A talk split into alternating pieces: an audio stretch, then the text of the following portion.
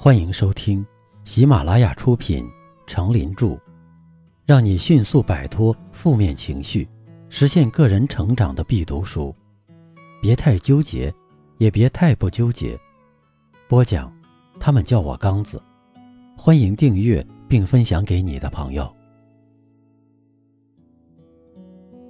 第四章，不悲观，享受活在当下的美好。第三篇，接受苦难的洗礼。每一个人的成长道路都不是一帆风顺的，真正杰出的人物，总是能突破逆境，崛起于寒微。艰难的环境既能毁灭人，也能造就人。不过，它毁灭的是庸夫，而造就的往往是伟人。富兰克林·罗斯福。毕业于哈佛大学，毕业后不久，他便正式开始了政治生涯。一九零九年，他参加了纽约州参议员竞选，获得了胜利。一九一二年，他积极为威尔逊获得民主党总统候选人的提名和为威尔逊竞选总统出力奔走。后来，威尔逊当选为总统后，罗斯福被任命为海军助理部长。一九一四年七月，第一次世界大战爆发，罗斯福请假三周，与民主党党阀支持的詹姆斯·杰拉尔德竞争联邦参议员职位，结果党内提名没有成功，遭到了失败。一九一七年，美国对德宣战，宣布站在协约国一方参加第一次世界大战。为了增加实战经验。作为海军助理部长的罗斯福，于1918年赴欧洲战场考察，目睹战争给人民造成的生命和财产的损失，留下了终生难忘的印象。在一九二零年的总统选举中，他被任命为民主党副总统候选人，最终被共和党候选人柯立芝击败。同年，他回到纽约，重操律师就业。暂时退出政坛，积蓄力量，准备东山再起。正在这时，一场意外的大灾难降临到了罗斯福的头上。一九二一年八月十日，他在自己的海滨别墅旁扑灭了一场林火后，汗流浃背地跳入芬蒂湾游泳，不幸患上了小儿麻痹症。一场严峻的考验摆在了三十九岁的罗斯福面前，他比生死的考验更为残酷，也更叫人难以忍受。刚开始，罗斯福还竭力让自己相信病能够好转，但实际情况却在不断恶化。他的两条腿完全不能动了，瘫痪的症状在向上身蔓延，他的脖子僵直，双臂也失去了知觉。最后，膀胱暂时失去了控制，每天都要导尿多次，每次都非常痛苦。他的背和腿疼痛难忍，好像牙痛放射到全身，肌肉像剥去皮肤暴露在外的神经，稍一触动就忍受不了。但最让罗斯福受不了的，还是精神上的折磨。罗斯福从一个有着光辉前程的年轻力壮的硬汉子，一下子变成了一个卧床不起、事事都需要别人照料的残废人，真是痛苦极了。在他刚瘫痪的最初几天里，他几乎绝望了，以为上帝把他抛弃了。但罗斯福毕竟是罗斯福，他依然承受着痛苦的煎熬。却又以平时那种轻松活泼的态度和妻子埃莉诺开玩笑。他理智地控制住自己，绝不把自己的痛苦忧愁传染给妻子和孩子们。他不允许妻子把自己得病的消息告诉正在欧洲的妈妈，以免母亲牵肠挂肚。当医生正式宣布他患的是小儿麻痹症时，妻子艾莉诺差点昏过去，而罗斯福却只是苦笑了一下。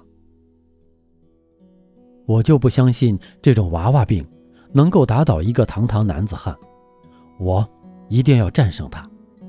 罗斯福对自己说。但罗斯福自己清楚，他这只是在说大话。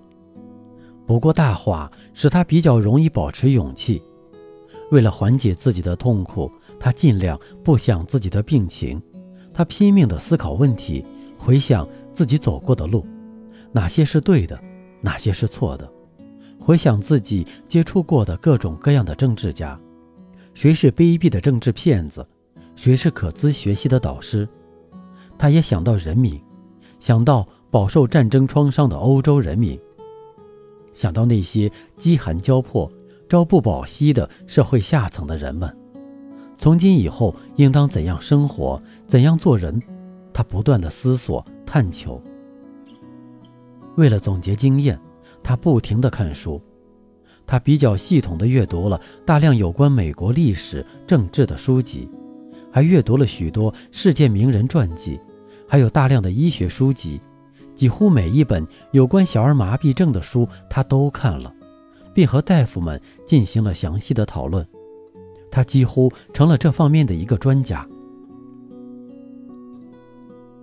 苦难可以造就一个人，当然也可以压垮一个人。关键在于处于苦难中的人如何面对他所面临的和忍受着的苦难。罗斯福面对病痛是乐观而镇静的，虽然这并不能使他所遭受的苦痛减轻，但是乐观的态度使他又像从前那样生机勃勃了。他虽然仍卧床不起，但他相信这场病过去之后，他一定能更加胜任他所要担当的角色，重新返回政治舞台。他的母亲得到消息。急匆匆来到罗斯福的床前，他以微笑迎接母亲，宽慰母亲说：“妈妈，不用担心，一切都会好的。说真的，我非常想亲自到船上去接你呢。”医生嘱咐他要进行艰苦的锻炼，为了使双腿伸直，不得不打上石膏。每天他都好像生活在中世纪的酷刑架上一样。要把两腿关节处的楔子打进去一点，这样可以使肌腱放松些。但是，这个曾被看成花花公子的人身上蕴藏着极大的勇气，所以没过多久，罗斯福的病情就出现了好转的迹象。他的手臂和背部的肌肉逐渐强壮起来，最后终于能坐起来了。为了训练重新走路。罗斯福叫人在草坪上架了两，在草坪上架起了两根横杠，一条高些，一条低些。每天他接连几个小时，不停地在这两条杠子中间挪动身体。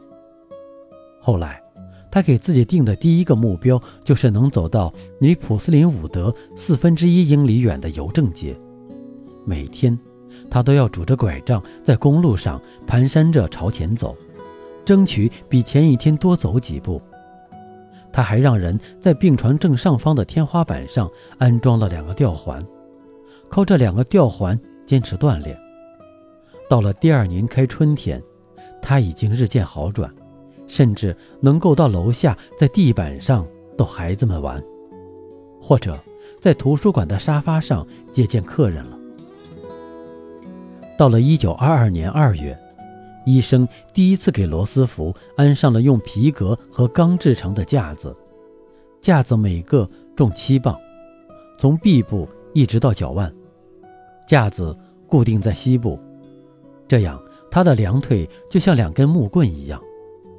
后来这副架子一直伴随着他，借助于这架子和拐棍，罗斯福不仅可以凭身体和手臂的运动来走路，而且。还能站立起来讲话了，但做到这一步也非常不容易。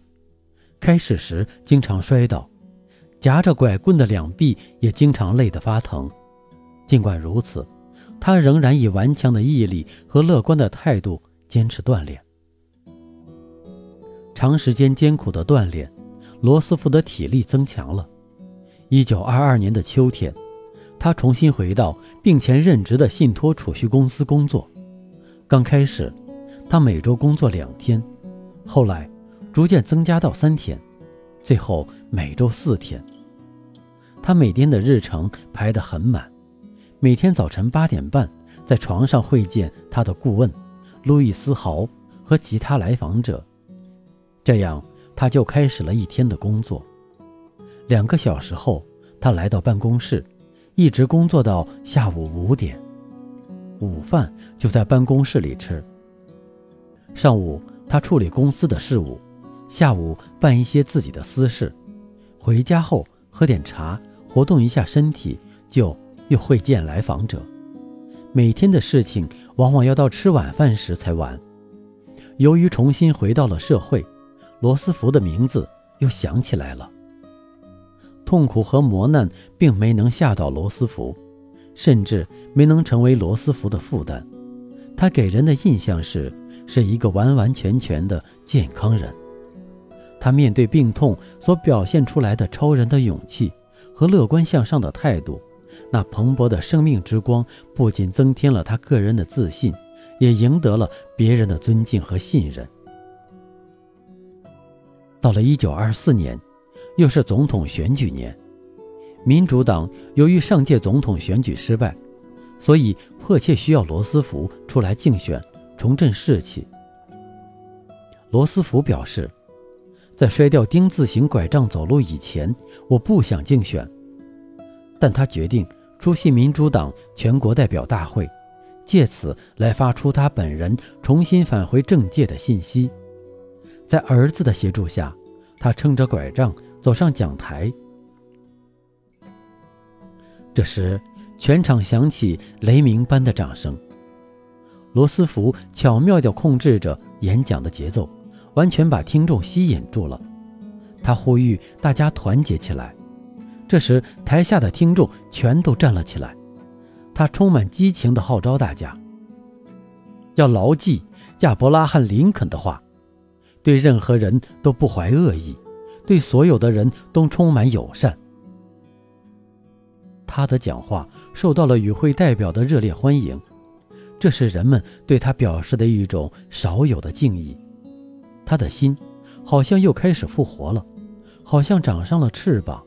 他的腿被夹子被架子夹得麻木了，他的手由于把全身的重量都撑在桌上而不停地痉挛，但他全然顾不上这些。他那雄厚有力的声音在大厅里回荡着。最终，罗斯福赢得了这次选举。他的胜利在于他那非凡的毅力和超人的意志，苦难并没有使他绝望，相反，他坚强地站了起来，走了出来，并最终得到了民众的一致认可。苦难本身是一次洗礼，是一种考验，苦难使罗斯福变得更加坚强，无论是精神上还是肉体上，都显示了杰出人物那种固有的特质。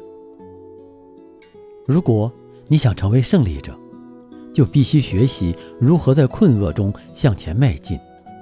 当困难或危急来临时，你如果下定决心渡过难关，那你就会找到一条解决问题的新途径。不纠结的智慧。人要获得深邃的思想，或者要取得巨大的成功，就要善于从艰难穷困中摒弃浅薄，不要害怕苦难，不要鄙夷不幸。往往不幸的生活造就的人，才会深刻、严谨、坚韧，并且执着。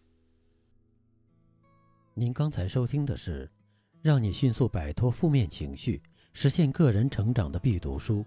别太纠结，也别太不纠结。由喜马拉雅出品，程林著，播讲。